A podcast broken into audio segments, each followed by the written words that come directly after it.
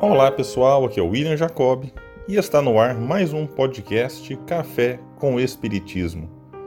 No episódio de hoje vamos falar de uma mensagem ditada pelo espírito André Luiz e psicografada pelo médium Valdo Vieira, que, como muitos sabem, se afastou do espiritismo depois de um tempo, o que não nos impede de reconhecer sua valiosa contribuição durante o período em que esteve vinculado ao movimento espírita. Uma das obras psicografadas por ele é o livro Conduta Espírita, que, como assevera André Luiz na abertura do mesmo, não tem a presunção de traçar diretrizes absolutas ao comportamento espírita. Compreendemos com Allan Kardec que em Espiritismo foi pronunciada a primeira palavra, mas em face do caráter progressivo de seus postulados, ninguém poderá dizer a última. Faço questão de reforçar este ponto destacado pelo autor da obra para que evitemos os julgamentos e as condenações, tendo como base as orientações contidas no livro. O Espiritismo propõe, recomenda, esclarece, mas não impõe. Feitos esses comentários, fico mais à vontade para falar sobre o capítulo 33, intitulado Perante os Animais, em que o autor espiritual nos recomenda abster-se de perseguir e aprisionar, maltratar ou sacrificar animais domésticos ou selvagens, aves e peixes, a título de recreação em excursões periódicas aos campos, lagos e rios, ou em competições obstinadas e sanguinolentas do desportismo há divertimentos que são verdadeiros delitos sob disfarce. No contato com os animais a que devote estima, governar os impulsos de proteção e carinho, a fim de não cair em excessos obcecantes a pretexto de amá-los. Toda paixão cega a alma.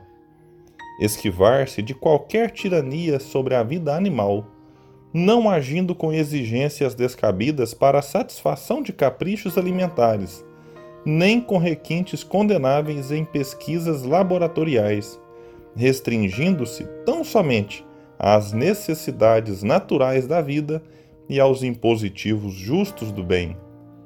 O uso edifica, o abuso destrói.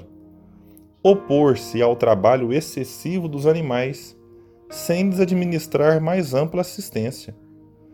A gratidão também expressa justiça.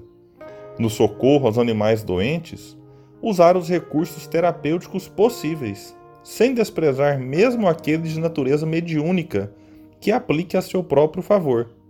A luz do bem deve fulgir em todos os planos.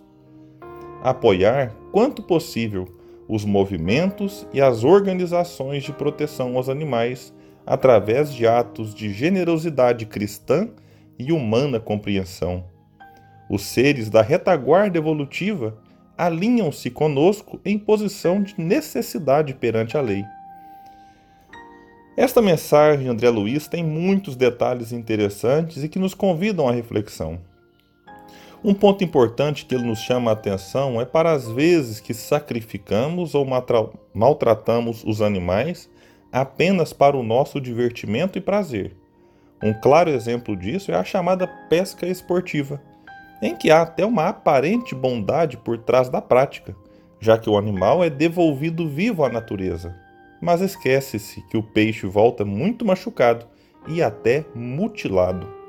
Outro exemplo é a caça esportiva, que envolve a emoção da perseguição e a satisfação do abate Caçadores guardam com alegria e prazer as fotos que tiram ao lado de animais abatidos por nada, mesmo que estes estejam sendo ameaçados de extinção.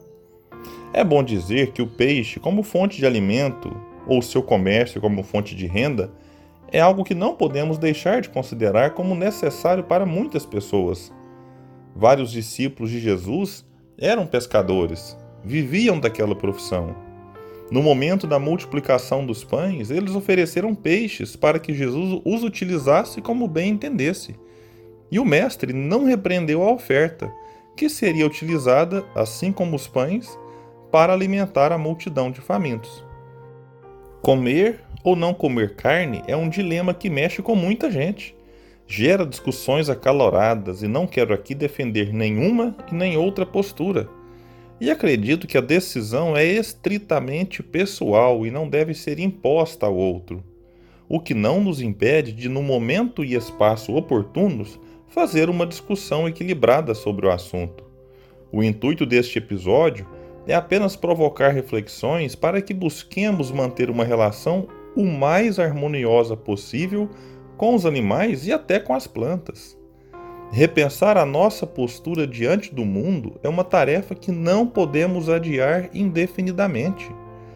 A mensagem de André Luiz nos possibilitaria muitas outras reflexões, mas uma que não posso deixar de citar é o reconhecimento deste espírito sobre o valoroso trabalho dos que atuam como protetores dos animais.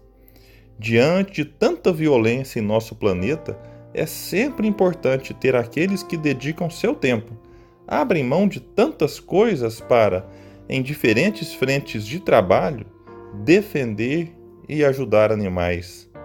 Que Francisco de Assis, este que é considerado protetor dos animais, continue encorajando aqueles que, na Terra, atuam nesta causa nobre e extremamente necessária.